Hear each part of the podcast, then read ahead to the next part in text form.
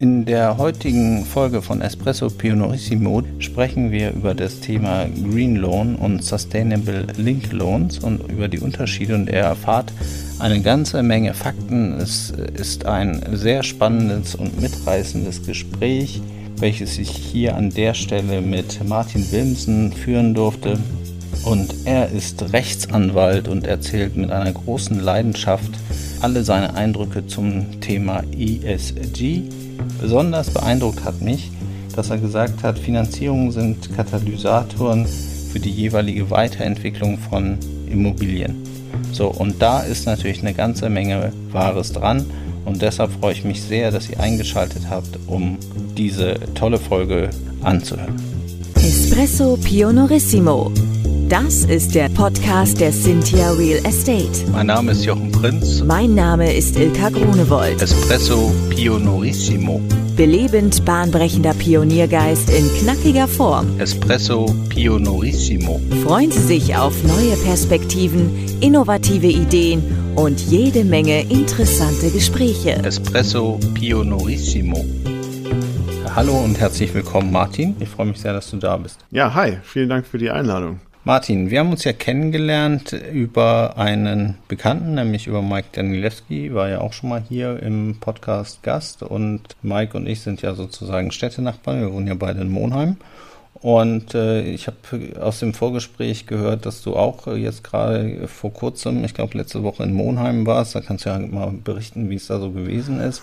so, aber äh, wir kennen uns ja schon jetzt ein paar Tage länger. Ich meine, seit der letzten Expo Real, da hat Mike dich mit an den Stand zu uns gebracht und dich als ESG-Experten oder als die ESG Koryphäe äh, vorgestellt und ihr arbeitet beide bei Brian Cave Layson Pacener und äh, sitzt auch, glaube ich, beide zusammen in Frankfurt. Richtig? Ja, genau. Ja, also erstmal vielen Dank, lieber Jochen, für die, für die herzliche Einladung. Ist ähm, mein erster Podcast.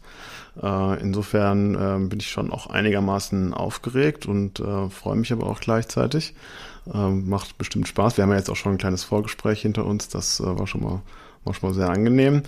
Und tatsächlich, ja, Mike Danilewski ist äh, Partnerkollege von mir hier bei BCLP. Äh, wir sind beide in Frankfurt und ähm, ich weiß von ihm schon seit längerem, dass er, äh, dass er in Monheim wohnt und lebt. Und äh, dann hatte ich gehört, äh, dass du da auch herkommst. Und Monheim, das habe ich gerade noch nicht verraten, ist auch so ein bisschen so ein Sehnsuchtsort von mir, äh, weil ich da ein, äh, wie sagt man, Großcousin habe.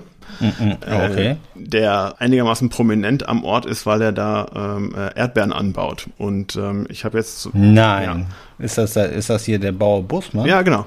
Robert. Und äh, ich war jetzt, war jetzt tatsächlich am Wochenende. Ich kenne den natürlich aus der äh, ursprünglichen Heimat vom Niederrhein und äh, ist also der Cousin meines Vaters. Und da sieht man sich bei diversen Familienfesten. Ich war aber zum ersten Mal jetzt im Monat, habe da aber schon so viel von gehört. Deswegen habe ich mich auch total gefreut, äh, als ich gehört habe, dass du da auch herkommst. Ja, ja also äh, Bayer, äh, Bauer Bussmann finde ich äh, ganz großartig tatsächlich. Ja. Ich hab, äh, dieses Jahr gab es wieder ganz köstliche Erdbeeren. Ich habe die teilweise hier mit nach Mülheim gebracht, an unseren Standort. Ja. Oder auch Freunden sozusagen gleich so die Kiloschale geschenkt. ja. Und die haben alle gesagt, das sind die leckersten Erdbeeren überhaupt. Also ja. Bauer Bussmann also. aus Monheim. Ja, liebe Grüße. Dein Großcousin. Ja. Wahnsinn. Ja, wirklich Wahnsinn. Mensch. Ja, Grüße gehen raus, ja. sagt man, glaube ich, ne? Im, hier in der Social Media. genau. Schön, darüber wollten wir gar nicht sprechen, aber jetzt wissen wir das auch. Ähm, ich würde sagen, wir steigen mal in unser heutiges Thema ein. Wir sprechen ja über Green Loans beziehungsweise Sustainable Loans. Wann genau wirst du denn von Unternehmen oder von Leuten rangezogen und zu Rate gezogen? In welchen Situationen kommt das vor? Also fangen wir vielleicht ganz am Anfang an. Also meine, sagen wir, meine Hauptdisziplin ist das Thema Finanzierung. Also ich bin äh, Rechtsanwalt und äh, berate Mandanten bei, bei Finanzierungstransaktionen. Das heißt praktisch von der ersten Annäherungsphase, wo sich Darlehensnehmer und Darlehensgeber ich will nicht sagen kennenlernen, aber äh, darüber unterhalten, ob sie zusammen ins Geschäft kommen, also ein Darlehen abschließen. Darauf basierend macht man in der Regel so ein sogenanntes Termsheet, wo dann die, die Grundpfeiler des Deals, der Transaktion festgelegt werden. Ne? Also Höhe des Darlehens, Verzinsung, welches Sicherheitenpaket und so weiter, nach welchem Recht die Dokumente erstellt werden.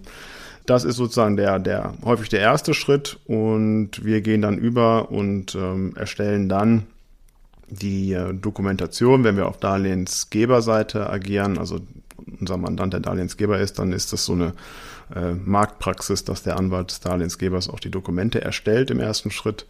Das machen wir dann auch und äh, schicken die dann an die Anwälte der Darlehensnehmerseite und ähm, verhandeln dann im nächsten Schritt. Ich hätte jetzt gedacht, dass so eine Bank die einfach aus der Schublade zieht, so ein Kreditvertrag. Ja, das, ähm, das höre ich oft und äh, muss dann immer erklären, dass äh, das gibt's tatsächlich. Also ist auch nicht so, dass uns das gar nicht unterkommt, sondern das, also das erlebt man schon noch hier und da, dass die, dass die äh, Banken eigene Musterverträge hat. Ja, die sind dann in der Regel natürlich auch nicht so ausführlich und, und stark standardisiert. Und wenn man jetzt so, ich sag mal, so wirkliche Standarddeals hat, ähm, die auch vom Volumen nicht so groß sind, wo Darlehensgeber, Darlehensnehmer sich vielleicht sogar auch noch irgendwie aus einer langen Geschäftsbeziehung heraus kennen, dann, dann gibt's das schon mal. Die, mhm. die Praxis ist dann in der Regel, dass die Anwälte da weniger mit zu tun haben, weil das, das können die Banken selber. Also äh, unsere, unsere Darlehensgebermandanten haben, haben häufig viele Transaktionen gleichzeitig äh, und da kommen wir dann als, als Berater mit rein und, und nehmen dann einfach viel Arbeit ab, strukturieren ein bisschen mit, erstellen die Dokumente und verhandeln die und führen im Grunde von der, von der ersten Annäherung, wie gesagt, Termsheet-Phase dann bis zur Auszahlung durch so eine Transaktion. Also ist auch viel äh, Transaktionsmanagement mit dabei. Okay, das heißt, ihr macht jetzt nicht nur äh, sozusagen den reinen Vertrag als solchen, sondern ihr beratet dann auch über die Möglichkeiten oder macht das schon der Darlehensnehmer mit dem Darlehensgeber oder wie muss ich mir das vorstellen? Also ist es dann so eine Art Finanzierungsberatung, die ihr da auch macht? Nee, das kann man eigentlich nicht sagen. Also man spiegelt schon mal hier und da, gibt so ein bisschen Brainstorming mit den, mit den Mandanten zusammen, aber sag mal, die Struktur tatsächlich, wie eine Finanzierung abläuft, strukturell, da haben wir als Rechtsanwälte ähm, weniger mit zu tun. Also häufig, äh, das äh, kennst du ja wahrscheinlich auch aus deiner eigenen Tätigkeit, sind, sind so Strukturen dann auch steuerlich getrieben also wir haben halt häufiger äh, Strukturen, die auch zum Beispiel einen Luxemburger Input dann haben, weil zum Beispiel die Darlehensnehmergesellschaften nach Luxemburger Recht sind. Das sind so Themen, die denken wir uns jetzt nicht aus äh, und sagen, Mensch, das wäre doch klasse, dann können wir noch unsere eigenen Kollegen in Luxemburg hier mit einbinden, äh, sondern das ist was, was der Darlehensnehmer sich in der Regel im Vorfeld mit seinen ähm, ja, häufig steuerlichen Beratern ähm, überlegt. Das können wir oder müssen wir im Grunde so, so nehmen, wie es dann halt gerade in dem Moment ist. Es gibt so ein paar Sachen, die gehen nicht, ne, da weist man drauf hin, aber wie gesagt, in der Regel sind unsere Mandanten selber natürlich auch Profis, ja. Also das ist jetzt nicht so, dass wir da jetzt ankommen und, äh, und regelmäßig sagen, oh Gott, ja, was habt ihr euch da wieder für einen Quatsch überlegt? Also so ist es nicht, sondern es ist eher das Gegenteil. Äh, man hat äh, ja mit, mit Profis auf allen Seiten zu tun. Also die, die, die Dokumente sind so gestaltet oder die Darlehensverträge sind so gestaltet, dass im Grunde das Endziel dieser, dieser Transaktion die Auszahlung des Darlehens ist. Ähm, und, mhm. und bis das soweit ist, muss ein bestimmter Anforderungskatalog abgearbeitet werden. Zunächst müssen die Verträge alle unterschrieben werden, dann müssen Sicherheiten wirksam bestellt werden, dann müssen Corporate-Dokumente der, der Gesellschaften, die involviert sind, bereitgestellt werden und so weiter und so weiter. Und das, all das, das ähm, muss man also begleiten. Ne? Das ist halt ähm, in der Regel so komplex, dass nicht damit getan ist, dass man sagt, ähm, so, wir telefonieren jetzt einmal und dann sage ich euch die fünf Sachen, die ihr, äh, die ihr bitte bis morgen äh, zur Verfügung stellt und dann sind die auch morgen da. Das wäre ähm, schön, wenn das so wäre.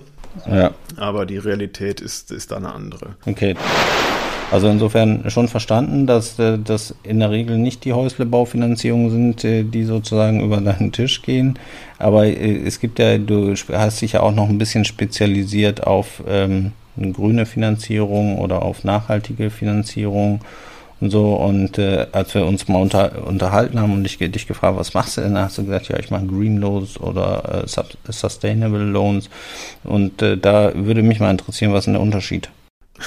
ja, ähm, also erstmal das stimmt, äh, damit beschäftige ich mich ähm, und das fing an aus so einer persönlichen Leidenschaft, die wir ja, glaube ich, teilen, ne? dass man dieses Thema einfach ähm, spannend findet und, und sich überlegt, was heißt das eigentlich für mich und, und meine, meine tägliche Praxis. Und ähm, ich habe damals ähm, neben der Arbeit so ein Zusatzstudium gemacht, ein MBA ähm, und bin dann da aufgefordert worden, eine Masterarbeit zu schreiben und habe mich genau in diesem Zeitraum eben mit diesem Thema Nachhaltigkeit und was das im Immobilienbereich bedeuten kann, beschäftigt und habe dann innerhalb dieser Masterarbeit ähm, die Gelegenheit genutzt, um zu überlegen, was, was ist denn in den gängigen Verträgen, die man damals so hatte, ähm, was ist denn da zum Thema Nachhaltigkeit schon enthalten und was könnte man vor allem da reinschreiben, damit das ein bisschen äh, mehr dem damaligen Stand der Dinge so entspricht. Und, und darüber bin ich so gekommen, das haben so hier in meinem Juristenumfeld die Leute, fand es alle so ganz gut, aber wurde auch mit so einem gewissen Schmunzeln quittiert.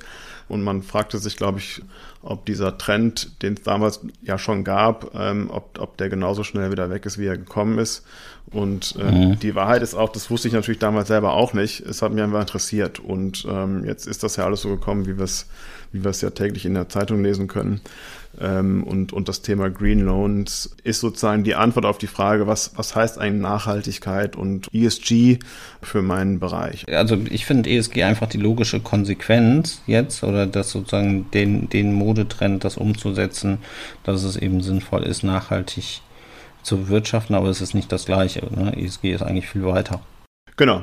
Also das finde ich auch wichtig, dass man sich jetzt auch als, als Markt äh, oder Teilnehmer am Markt äh, darüber auch bewusst ist und, und sich da auch darüber austauscht. Was meinen wir denn eigentlich damit, wenn wir äh, von Nachhaltigkeit oder von ESG sprechen und auf welcher Ebene befinden wir uns jetzt eigentlich gerade? Ja? Also man kann natürlich sagen, wir gucken auf einer Produktebene, also jetzt wir sind ja beide jetzt im Immobilienbereich unterwegs. Ähm, da kann ich auf der einen Seite schauen, äh, was heißt Nachhaltigkeit auf einer Produktebene. Nachhaltige Gebäude, ja, finde ich also auch aus meiner Sicht, meine private Sicht der Dinge, macht ja total Sinn. Also Immobilien sind ja so ein bisschen so ein Spezialthema, weil die auf der einen Seite natürlich dem jeweiligen Investor gehören, auf der anderen Seite sich aber auch immer im öffentlichen Raum befinden, ja. Und äh, mhm. da finde ich, ist so eine Nachhaltigkeitskomponente auch richtig aufgehoben. Ja? Also ähm, so wir alle kennen irgendwelche Häuserblocks, wo sich jeder denkt, oh Gott, wer, wer hat denn das hier äh, mal genehmigt? Ne? Wer hat das verbrochen, genau. ähm, und das, also ich bin der Letzte, der sagt, ja, man soll irgendwie das Eigentum jetzt noch weiter einschränken. Aber den Gedanken als, als Investor, als Eigentümer zu überlegen, was kann ich denn einfach aus meinem eigenen intrinsischen Denken heraus tun, damit das nachhaltig und, und vielleicht auch auf die eine oder andere Art gesellschaftlich wertvoll ist, was ich hier mache, finde ich schon einen spannenden Gedanken. Und jetzt hattest du mich am Anfang ja gefragt, Green Loans, Sustainability Linked Loans, da bin ich genau auf dieser Produktebene und ähm, habe mich also gefragt, was heißt das für mein Finanzierungsthema? Und ähm, da stößt man dann relativ schnell auf die ähm, auf diese Begrifflichkeiten. Green Loan, das ist eigentlich ein Begriff, der aus meiner Sicht ähm, von der LMA, das ist die sogenannte Loan Market Association geprägt ist. Die Loan Market Association ist im Grunde hier in unserem Bereich die größte Interessensgemeinschaft oder Verband, kann man vielleicht auch sagen, im Finanzierungsmarkt. In Deutschland gibt es zum Beispiel den, den, VDP, Verband der Pfandbriefbanken, als, als Pendant und LMA ist sozusagen das internationale Modell dazu. Und die sind schon seit vielen Jahren ähm, intensiv dabei, dieses Thema auch für sich und ihre Mitglieder ähm, aufzubauen. Und also nur als Beispiel, also jetzt in der Finanzierungswelt, wenn man vom LMA Mustervertrag spricht, dann, ähm, dann sagen immer alle Teilnehmer, ah ja, okay, wenn das da drin steht, dann ist das schon so in der Sache in Ordnung. Ne? Also da gibt es so eine, so eine gewisse Marktmacht, die von denen ausgeht. Dann hat schon mal jemand drüber nachgedacht. Genau. Die haben so Prinzipien rausgebracht, wie gesagt, hier schon vor einigen Jahren und, und stellen da ähm, auch so verschiedene Produkte ab. Das eine Produkt ist der Green Loan, wie er genannt wird, also ein grünes Darlehen. Und das andere Produkt, hat es ja schon gesagt, ist der Sustainability Linked Loan. Und ähm, die beiden Produkte unterscheiden sich ein bisschen. Also das, der Green Loan ist im Grunde ein ganz normaler Darlehensvertrag. Ja. Darlehensgeber, Darlehensnehmer finanzieren, ähm, ich sage jetzt mal beispielsweise den, den, den Ankauf ähm, einer Immobilie. Und diese Green Loan Principles sagen, wenn ihr das als sogenannten Green Loan ausgestalten möchtet, da müsst ihr hier bestimmte Kriterien erfüllen. Und ähm, Da gibt es einen Kriterienkatalog und ich würde mal sagen, so das Hauptkriterium ist, dass ich ein sogenanntes Green Project finanziere. Was ist ein Green Project? Da gibt es unterschiedliche Kategorien, aber ich glaube jetzt so im Immobilienbereich ist die relevanteste Kategorie wohl das äh, Green Building. Das heißt, die LMA geht davon aus, dass wenn man ein ähm, Green Building finanzieren möchte und das in der Dokumentation auch so abbildet mit den verschiedenen ergänzenden Kriterien, die die LMA da auch noch so vorsieht, dann, ähm, dann kann ich das Ganze auch ein Green Loan nennen. Das heißt, die. Okay, das muss äh, aber Green Building muss CO2-neutral sein. Ne? Ja, da gibt es unter, da gibt's unterschiedliche Ansätze. Also die, die Frage ist, äh, trifft genau in die richtige Kerbe. Wer sagt denn, was hier ein Green Building ist? Oder die, die LMA spricht nicht vom Green Building, sondern die spricht erstmal von einem Green Project und gibt dann so einen exemplarischen Katalog an, was ein Green Project sein kann.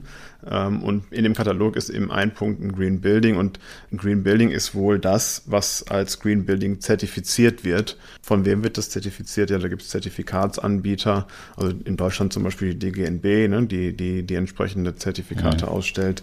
Man kann auch, das sieht man auch im Markt, äh, nach der Taxonomieverordnung gehen, ähm, die, die spezielle Kriterien dafür aufstellt und so weiter und so weiter. Also das ähm, äh, geht jetzt dann relativ tief ins Detail, aber der springende Punkt, das ist wichtig, das einmal äh, herauszustellen, ist, dass bei einem Green Loan auf das Asset, was finanziert wird, abgestellt wird. Ne? Also jetzt in unserem Immobilienbereich die Immobilie, die ich finanzieren möchte. Ja, mhm. Also die muss in irgendeiner Form green sein.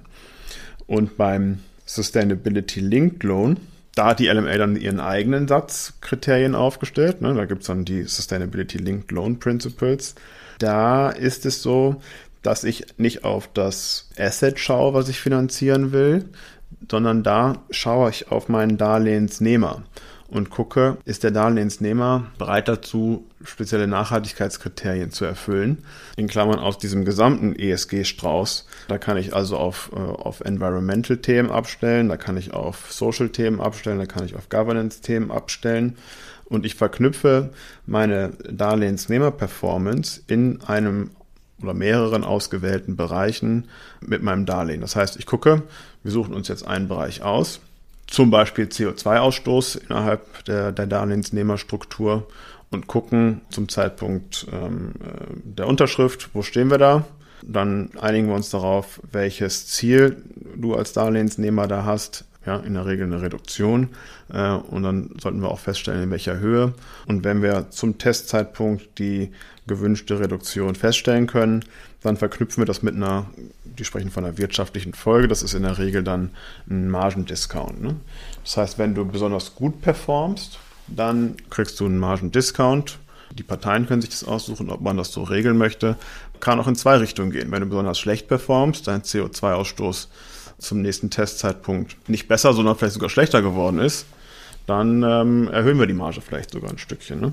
Und das ist so im Grunde der, der, der grobe Unterschied. Heißt im Prinzip, wenn ich Projektentwickler bin und ich äh, äh, habe mir auf die Fahne geschrieben, sozusagen ein, äh, ein Green Building zu erstellen, habe ich im Prinzip zwei Möglichkeiten. Ich könnte beides machen, Green Loan und auch Sustainable Link Loans, weil so, weil ich als Darlehensnehmer darauf ja auch abgestellt bin. Mhm. Aber ich würde sehr wahrscheinlich mich, äh, wahrscheinlich würde ich eher diesen Green Loan machen weil ich auf das Gebäude abstelle und das nach DGNB oder nach einem anderen renommierten äh, Zertifizierer in Deutschland äh, dann entsprechend zertifizieren lasse und dann baue ich das Ganze nach den Bedingungen und bekomme halt dafür vielleicht günstigere Konditionen als für einen nicht-green Loan.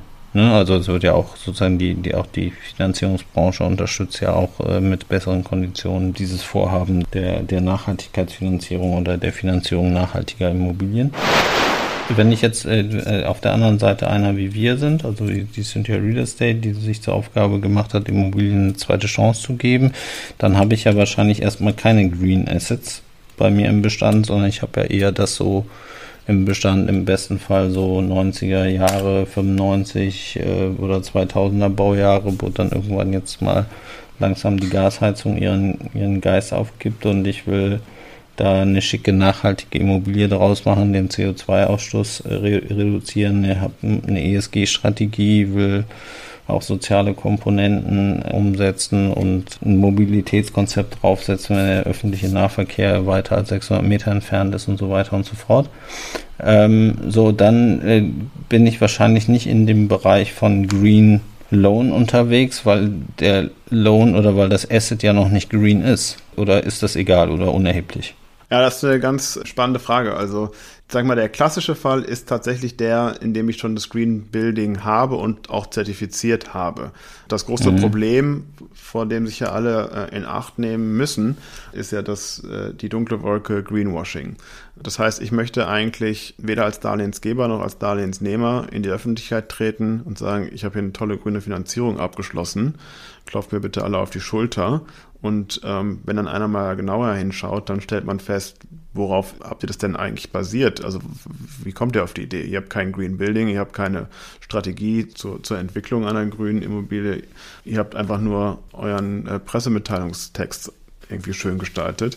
Ja, also würde ich als Bank so nicht machen. Ne? Ich würde als Bank sagen, ich will mal, will mal die Baukomponenten sehen, ich will die Baubeschreibung sehen, ist das ganze Material nachhaltig oder genau werden hier fossile, Bench, äh, äh, fossile Dämmstoffe verwandt oder was, was habt ihr jetzt für Ideen? Also das würde ich mir ja, glaube ich, wenn ich jetzt Bank wäre, würde ich mir halt schon zeigen lassen. Genau, und das ist, das ist, also das ist auch die Realität. Ähm, also wir sehen auch diese Finanzierung der, der Transition, sagen wir dann. Also ähm, im Grunde ist das ja eine, eine Entwicklungsfinanzierung, wo dann der eigentliche äh, Zweck der Finanzierung dann eben die Entwicklung in ein grünes Objekt ist. Und auch das kann ich mir zertifizieren lassen. Da muss ich aber darstellen, und zwar dokumentiert darstellen, dass diese Entwicklung, die ich mir da finanzieren lasse, tatsächlich auch den Anforderungen entspricht und dass ich am Ende, äh, wenn ich diesen Entwicklungsfahrplan äh, so durchlaufe, wie ich es plane, dass dann auch dann da ein, ein zertifiziertes äh, Gebäude steht. Und dann kann ich auch das als grün, äh, grünes Darlehen ausgestalten. Was auch Sinn macht, meine ich, weil der Wert von einem grünen Objekt ist ja, ist ja unbestritten, aber weißt du ja viel besser als ich, von denen gibt es ja im Markt überhaupt gar nicht so richtig viele. Genau, und eine Handvoll. So, also. Ja. Und dann ist ja die Frage, möchte ich jetzt eigentlich politisch, ähm, möchte ich sozusagen die, die, den, den Ankauf von dieser Handvoll Objekten fördern? Oder geht es mir nicht vielleicht eher darum, äh, dass ich genau so ein Geschäftsmodell wie, wie das, was ihr verfolgt, äh, fördern möchte, indem ich nämlich sage, uns ist doch als Gesellschaft am meisten damit geholfen, als dass wir Gebäude, die jetzt vielleicht heute noch nicht grün sind, ernsthaft und, und nachvollziehbar in diesen grünen Standard ähm, überführen. Und ich glaube, da, ähm, da macht es nur Sinn, dass wenn man das eben, wie gesagt, dokumentiert, idealerweise zertifiziert abbilden kann, dass die, dass diese Development-Phase auch auf dem Weg zur Nachhaltigkeit hilft, dass man dann eben auch mit diesem Vehicle Green Loan dann da äh, unterstützen kann. Und dann kommt ja die, das hattest du vorhin angesprochen, dann kommt die große Frage, ist das eigentlich billiger? Ja, also kriege ich da dann tatsächlich Sonderkonditionen? Da traue ich mich gar nicht richtig eine, jetzt äh, hier auf Tonband eine Meinung zu, zu äußern, aber ähm, ich mache es mal trotzdem. Also ich, ich sehe jetzt so in den letzten Wochen immer mal wieder so äh, in so Marketingbroschüren, dass es tatsächlich Discounts gibt für besonders energieeffiziente Gebäude, zum Teil zertifizierte Gebäude. Aber dass man jetzt sagt, jedes, jeder Green Loan ist billiger als jeder nicht Green Loan, so weit würde ich eigentlich noch nicht gehen. Ne? Ja, also man kann es ja auch umdrehen. Ne? Also man kann ja sagen, also ich, ich bin jetzt auch kein Banker, ich weiß es nicht, aber ich würde mir äh, vorstellen, dass ein nicht so effizientes Gebäude mehr Risikoaufschläge kriegt ja. oder vielleicht auch nicht so viel Darlehens Summe entsprechend herausgelegt werden kann. Also dass der Beleihungswert dafür halt geringer ist als jetzt für so ein Green Building. Also, also wenn ich zwei Gebäude habe, auf der einen Seite ein Green Building und auf der anderen Seite halt kein Green Building, dann wird äh, schon allein vom Wertansatz her wird ja die gebrauchte Immobilie, die viel Energie verschwendet, die wird ja immer schlechter dastehen, so, und die wird immer mehr Risikoabschläge kriegen und mehr Risikoabschläge bedeuten in der Regel ja auch schlechtere Konditionen. Ja. So, und, äh, so, und deshalb glaube ich schon, dass die grundsätzlich günstiger sind und was ich momentan eher auch im Markt beobachte, ist, dass ja relativ wenig an Finanzierung geht. Mhm. So, und dass halt das wenige dann eher auf die Buildings geht, die halt nicht so diese quasi Dreckschleudern sind oder die Energiefresser. Ja. Ja, würde ich, würde ich auch ein bisschen posi positiv äh, ausdrücken will, dann sind das halt eher die, die gut dastehen. Ne? So, die werden finanziert. Ja. So, aber nicht, nicht die, die vielleicht hoffnungsvolle zukünftige potenzielle grüne Immobilien sein könnten. Ja, aber umgekehrt denke ich, ist dann wahrscheinlich der Trend dahingehend, dass man sagt, wir gucken uns das an. Wenn wir da keinen Haken dran setzen können, weil wir sagen, es ist nicht nachhaltig, dann ist das Risiko an der Stelle für uns eben rot. Äh, dann machen wir das einfach nicht. Dann machen wir den Deal nicht. Ja, also die, die Gefahr ist halt, glaube ich, immer für eine Bank, wenn sie jetzt eine Finanzierung macht, also so, so weit wie es geht und so weit wie möglich an den Beleihungswert reingeht. Ja. So, und dann ist es eine Immobilie, die halt irgendwie 40, 50 Jahre alt ist und die technischen Anlagen sind noch nicht modernisiert, so, dann kannst du halt schon davon ausgehen, dass das demnächst mal kommen wird, so, und dann kostet halt eine Wärmepumpe eine halbe Million je nach Asset, ja. so, oder auch teurer, so, und dann sind das ja auch erstmal Kosten, die sozusagen vom Eigentümer, von dem dann aktuellen Eigentümer getragen werden müssen, so, und dann ist halt die Frage, ob er das ja sozusagen aus seinem laufenden Cashflow äh, bedienen kann oder ob er dafür auch wieder ein Darlehen braucht. Und wenn ich da aber schon ausgereizt bin am Beleihungswert, dann habe ich natürlich vielleicht ein Problem, da eine Nachfinanzierung zu geben und dann wird diese Nachfinanzierung halt entsprechend teurer. Genau. Ja. Und deshalb glaube ich einfach, dass, dass wenn man einen guten Plan hat oder ein guten, gutes Geschäftsmodell hat und das entsprechend einkalkuliert in in, in sein Thema, dann sind wir auch fernab von Greenwashing so. Also ja, das muss halt, ich glaube, du musst es halt einfach wollen. So, du musst halt überlegen, mache ich das Ganze, um Zertifikate zu bekommen, die GNB oder andere, oder mache ich das Thema einfach, weil ich ein nachhaltiges Interesse habe, dass, äh, dass die Welt ein bisschen besser wird und dass unsere Kinder quasi auch noch in einer halbwegs lebenswerten Welt leben können, ohne ständig von Überschwemmungen und äh, Überhitzung und so weiter begleitet zu werden. So, das musst du dir halt überlegen. So, und dann weißt du auch, ob du im Bereich von Greenwashing unterwegs bist oder nicht. Ja, und ich würde sogar noch einen Schritt weiter gehen und sagen, das kann ich auch komplett unideologisch äh, angehen und sagen, mir ist das völlig egal, was mit der Umwelt passiert. Ich möchte aber ein guter Kaufmann sein und mache mir deswegen Gedanken, was ist in fünf Jahren oder in zehn Jahren mit meinem Asset.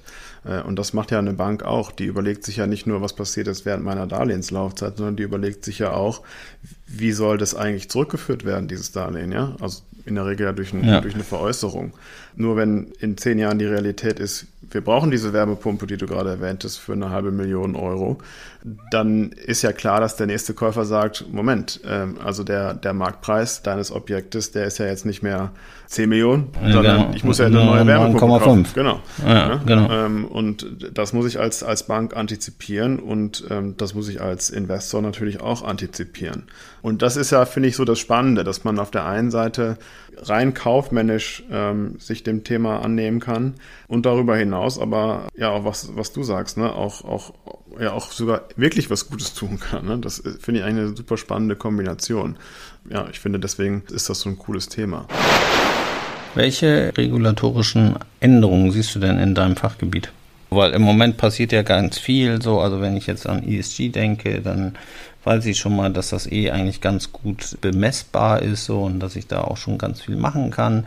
Wenn ich in den Bereich Social reingehe, sind wir glaube ich, ist die ganze Branche noch unterwegs, Sachen mal so ein bisschen auszuprobieren, aber es gibt noch irgendwie keine richtigen Standards dazu, was, wie man das, wie man Social denn sozusagen die, die Nachhaltigkeit von Social messen kann, ja, und Governance äh, ist auch so ein bisschen, wird so ein bisschen weggelächelt, weil tatsächlich glaube ich, dass das ist, was große Konzerne und große Unternehmen eigentlich schon machen. Also, ne, also den, eigentlich der Umgang untereinander, äh, Einhaltung von, von Compliance. Wir hatten im Vorgespräch darüber gesprochen. Also, das sind alles schon Dinge, die, glaube ich, so ein bisschen in Fleisch und Blut sind. Deshalb gibt es da jetzt, glaube ich, auch wenig Fragezeichen. Aber so dieser Social-Bereich bei ESG ist ja schon noch so ein bisschen der Ausprobierbereich. Mhm. Aber was ist denn so bei auf der Finanzierungsseite los? Ist das, gibt es da auch irgendwie ständig neue Anforderungen? Die ausgerollt werden sollen und was äh, ist denn da sozusagen für den Darlehensnehmer zu erwarten, was da noch kommen könnte?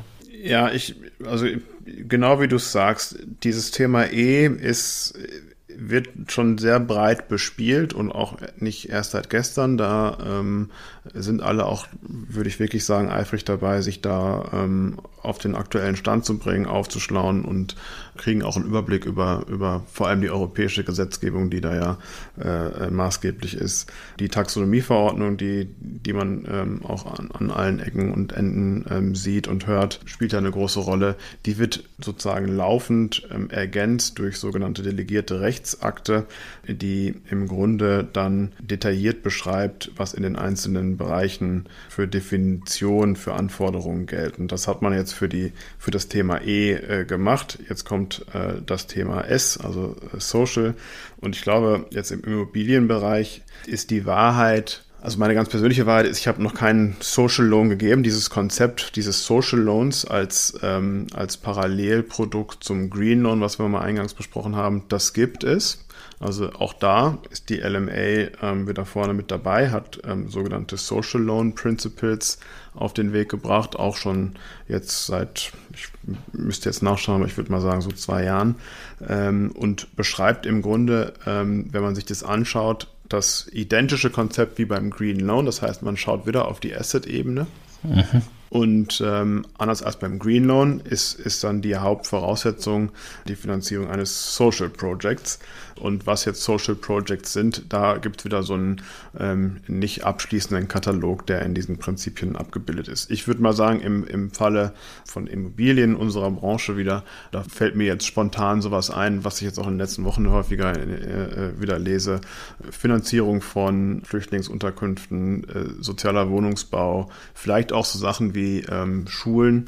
Pflegeheime. Pflegeheime können darunter. Krankenhäuser. Genau. Ähm, und ich glaube, dass, also da, da würde ich davon ausgehen, dass das, das sind alles so Themen, die aus meiner Sicht in den nächsten Jahrzehnten wahrscheinlich sogar sehr, sehr relevant werden. Und insofern wird auch, glaube ich, dieses, dieses Produkt Social Loans da, da wieder eine Rolle spielen. Und dann das Gleiche, was wir vorhin besprochen haben. Ja, also ähm, man wird wahrscheinlich wieder an den Punkt kommen, wo das nicht mehr so ein Extra ist, cool, das kann man machen, super, spannend, sondern man wird an den Punkt kommen, wo man sagt, wenn wir die Kriterien nicht erfüllen, dann wird es überhaupt schwierig, was zu machen. Ne? Also ich glaube, das, das mhm. wird die Realität werden, dass man, dass man wegkommt von diesem exotischen, das ist ein tolles Extra, hin zu, wir, wir sprechen ähm, über Ausschlusskriterien. Und dann dieser, dieser große Begriff Stranded Asset spielt da eine Rolle, dass man sagt, man kriegt für manche Objekte einfach keine, keine Gelder mehr. Was ja irgendwie auch, auch Ziel dieses ganzen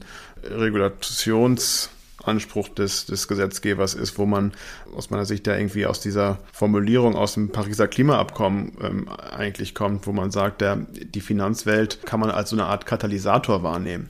Ähm, deswegen sprechen wir da überhaupt drüber. Ja? Also ähm, was, mhm. was haben denn Banken, Darlehensgeber mit, ähm, mit, mit grünen oder sozialen Objekten zu tun? Ja, erstmal gar nichts, ne? kann, kann denen ja irgendwie egal sein. Aber der, der Gedanke des Gesetzgebers ist an der Stelle, dass man sagt, die Finanzierer, die Geldströme sind Katalysatoren der Wirtschaft, wenn, äh, jetzt vereinfacht gesprochen, wenn es nur noch Geld für nachhaltige Objekte oder Projekte gibt, können wir auch mal aus dem Immobilienbereich rausschauen, dann ist ja klar, dass diese Bereiche sich weiterentwickeln werden. Und äh, dann ist auch im Umge Umkehrschluss klar, dass die Bereiche, die da nicht reinfallen, es in Zukunft schwer haben werden, Finanzierung zu bekommen und damit auch schwer haben werden, am Markt weiterzukommen. Also um die Frage zu beantworten, ich, ich bin der Meinung, dass Social eine, eine Riesenrolle spielen wird. Ich muss aber auch zugeben, dass ich bisher noch keinen Social Loan in, in freier Wildbahn gesehen habe. Also das, das, das ist so. Also Green Loans, Sustainability Linked Loans, das, ähm, das sehen wir inzwischen relativ häufig. Das verliert jetzt nach und nach auch seine, seine Exotik. Social Loans habe ich bisher noch nicht gesehen. Mhm.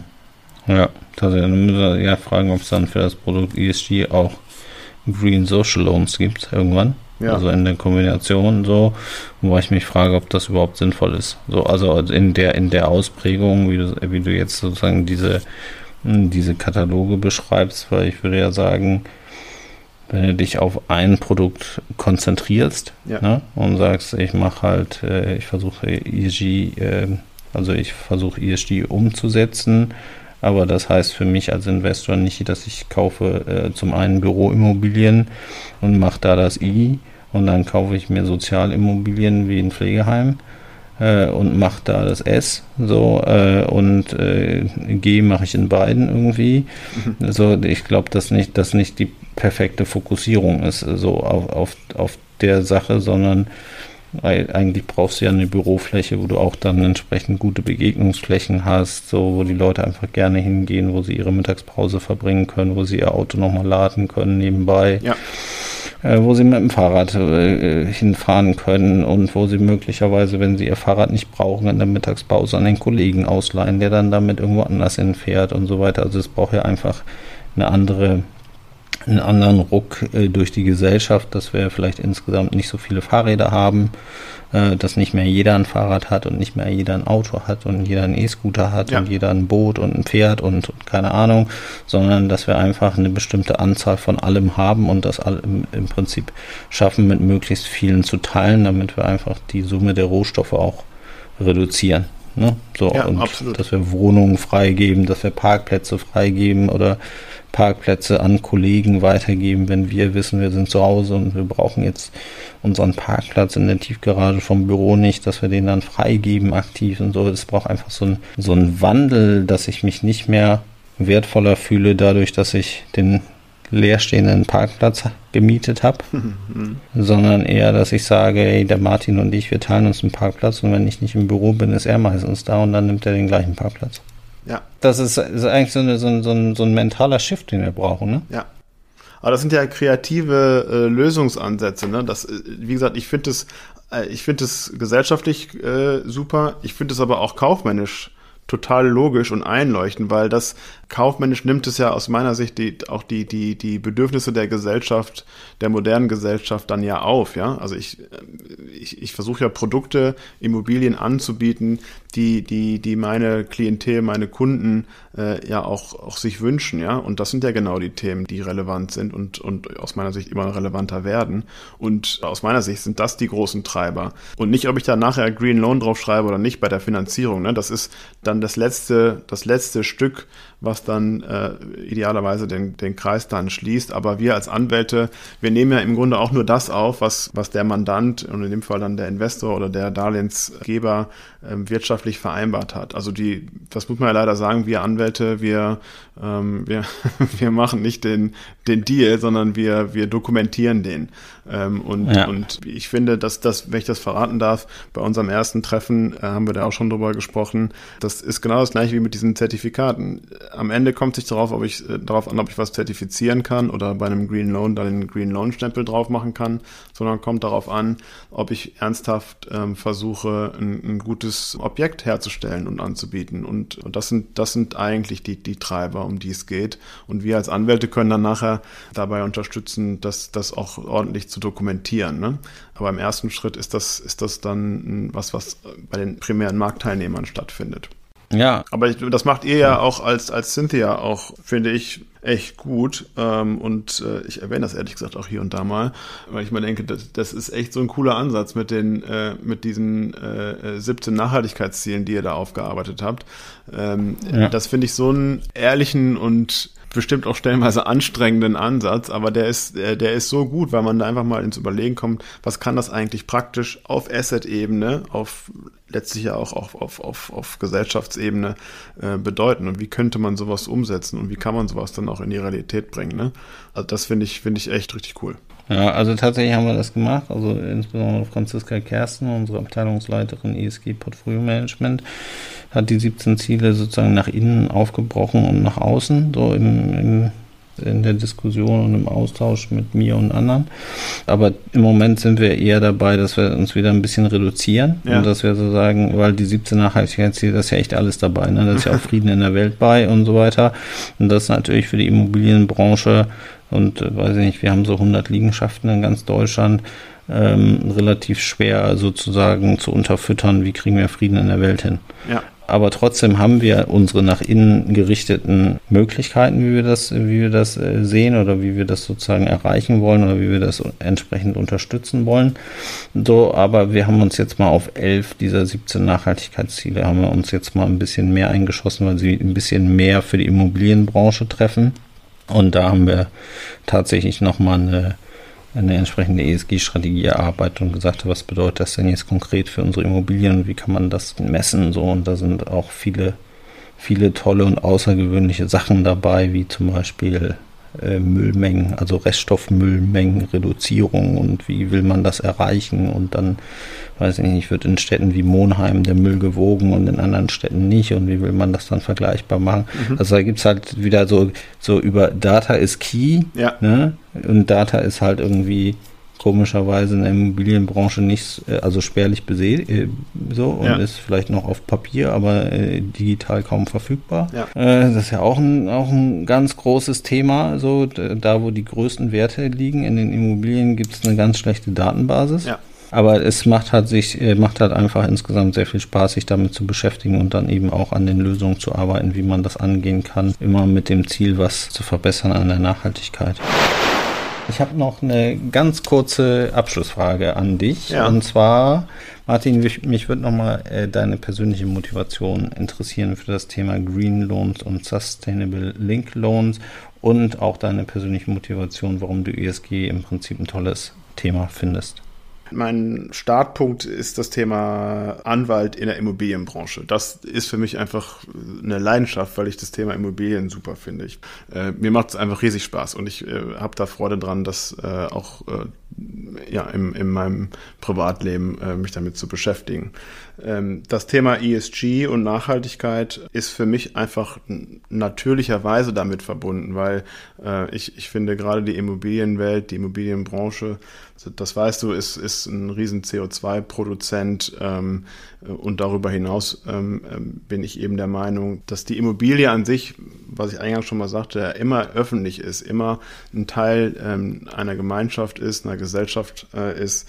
Und äh, ich finde einfach, ähm, dass das zusammengehört. Und ähm, ich, ich, glaube auch, dass man sich von so einer ideologischen man muss, man muss, man muss äh, Haltung äh, äh, irgendwie weg sollte und stattdessen sich mit Freude und Spaß überlegen kann, was können wir eigentlich zusammen gestalten, was können wir Gutes machen. Und äh, also mir macht das Spaß. Ähm, ich bin immer froh, wenn ich Leute wie dich treffe, wo man sofort merkt, dir macht es auch Spaß. Und ich habe zum Glück viele Mandanten, die sind ähm, aus demselben Holz geschnitzt und da habe ich einfach das Gefühl, dass man in so eine positive Gestaltung reinkommt und was macht, was jedenfalls für mein Gefühl sinnvoll ist und wo ich gerne meinen Tag mit verbringe. Mhm. Also du sagst, es, schafft im Prinzip Nutzen und das geht mir auch so. Also, also das hätte ich so im Prinzip nicht so schön wie du, aber äh, so Ach, auch sagen können, dass, dass, dass, es, dass es tatsächlich die Menschen sind, die sich damit beschäftigen, mit der ja. Lösung ne, und wie es nach vorne geht und was man alles so machen könnte. So, und dass das halt äh, einfach das Bereichernde ist und dass ich mich immer wieder aufrege, dass wir halt in Deutschland immer noch viel zu viel diskutieren, warum wir was nicht machen. Genau und, und nicht so sehr, was wir alles machen könnten. So. Und ja, es gibt auch Probleme. Ne? Es gibt auch beim I tatsächlich Probleme, weil wenn, wenn irgendwie die Sonne nicht scheint, dann hilft dir auch deine PV-Anlage auf dem Dach nichts. Und dann brauch, musst, brauchst du halt trotzdem, brauchst halt trotzdem Strom. So. Und es gibt überall Probleme. So, aber wir können uns jetzt natürlich stundenlang mit diesen ganzen Problemen auseinandersetzen oder wir gucken halt, was wir jetzt schon haben, was man halt sinnvoll machen können und wie wir das sozusagen gießen können und dann werden auch nach und nach immer wieder bessere Lösungen kommen, die das Konzept eben noch verbessern. Genau, absolut. So, da muss man ja jetzt nicht warten, bis alles komplett da ist und es dann zusammenfügen. Nee, da bin ich, bin ich komplett bei dir und ähm, das ist ja der alte Spruch, ne? ich habe den zu Hause so oft gehört, es gibt nichts Gutes, außer man tut es. Das finde ich, äh, findet da auch absolut Anwendung. Und die Alternative ist ja, wie du sagst, wir, wir können uns beschweren, wie schwer das alles ist. Machen ja, machen wir auch oft genug, aber, aber äh, besser ist, äh, ist immer, sich dem zu stellen. Und das ist ja auch total befriedigend, ne? wenn man solche Probleme dann auch gelöst kriegt. Also äh, äh das muss man ja nicht immer als, äh, als negatives Thema wahrnehmen, sondern einfach auch als, als Gelegenheit, ähm, was, was zu schaffen. Ich glaube, da, dafür ist dieses Thema halt äh, super geeignet. Ja, ich, jetzt, wo du, wo, du, wo du von der Kindheit äh, sprichst, äh, bin ich auch daran erinnert. Tatsächlich war meine, mein, mein, meine, meine Mutter mir mal irgendwann so ein T-Shirt geschenkt hat. So, da stand dann irgendwie so ein schwarzes T-Shirt und da stand dann vorne, ist von einem äh, bekannten hier Sportmarkenanbieter. So, ja. ich sag jetzt mal nicht welcher, aber da stand dann drauf Just Do It. Ja. So, und äh, das hatte sie mir geschenkt und hatte gesagt, muss nicht immer nur quatschen, sondern auch einfach mal machen. ja, ja, auch das, äh, äh, dieses Trauma habe ich auch. Aber äh, es hilft dann doch hin und wieder, dass man mal aufgeweckt wird. Ich hatte auch mal, äh, äh um, um dieses Sportmarkenthema nochmal aufzugreifen, hatte auch mal einen Professor an der Uni, der hat auch immer gesagt, ähm, cool kids just do it. Und ähm, ich kann mich an nichts von diesem Professor erinnern, was der da versucht hat zu vermitteln, aber an diesen einen Satz kann ich mich noch erinnern und da denke ich wirklich oft dran. Und äh, das so war, ne? Also äh, das, das, wenn man ja. das einfach äh, jeden Tag wenigstens einmal beachtet, ähm, dann, dann ist man schon ein gutes Stück weiter. Genau, also, ich danke dir ganz, ganz herzlich für diese äh, Podcast-Aufnahme, äh, wo ich äh, von meiner Podcast-Redaktion wieder den Kopf runtergerissen bekomme, weil sie viel zu lang aufgenommen ist. So, wir sind ja normalerweise so bei, bei 30 Minuten und ich habe oh. gedacht, ja, Green Loans, das wird ja eine, schnell, eine schnelle Nummer. Ja. Aber äh, da gab es ja doch eine ganze Menge zu beachten oder gibt es auch eine ganze Menge zu besprechen und wir haben ja sozusagen auch nochmal über das Thema ESG und Nachhaltigkeit gesprochen. So, ich fand es auf jeden Fall toll. Mir hat es unheimlich viel Spaß mit dir gemacht und ich hoffe, dir auch. Ja, total. Ich, wie gesagt, war mein erster Podcast. Ähm, ich hoffe, das wird was, aber mir hat es auf jeden Fall Spaß gemacht und äh, auch schon mal was wert. Wird auf jeden Fall großartig werden so und unsere riesen Fanbase wird sich sehr freuen, glaube ich, hier jetzt was dazugelernt zu haben. Und äh, insofern sage ich äh, ganz herzlichen Dank, dass du da warst. Und äh, an unsere Hörerinnen und Hörer sage ich wie immer, bis ganz bald. Wie hat es Ihnen gefallen? Haben Sie Fragen, Kritik oder Anregungen zu unserem Podcast? Dann freuen wir uns auf Ihr Feedback. Schicken Sie uns einfach eine E-Mail an podcast.cynthia.de Espresso Pionorissimo Weitere Infos finden Sie entweder in unseren Show Notes oder auf www.cynthia.de slash podcast. Bis bald!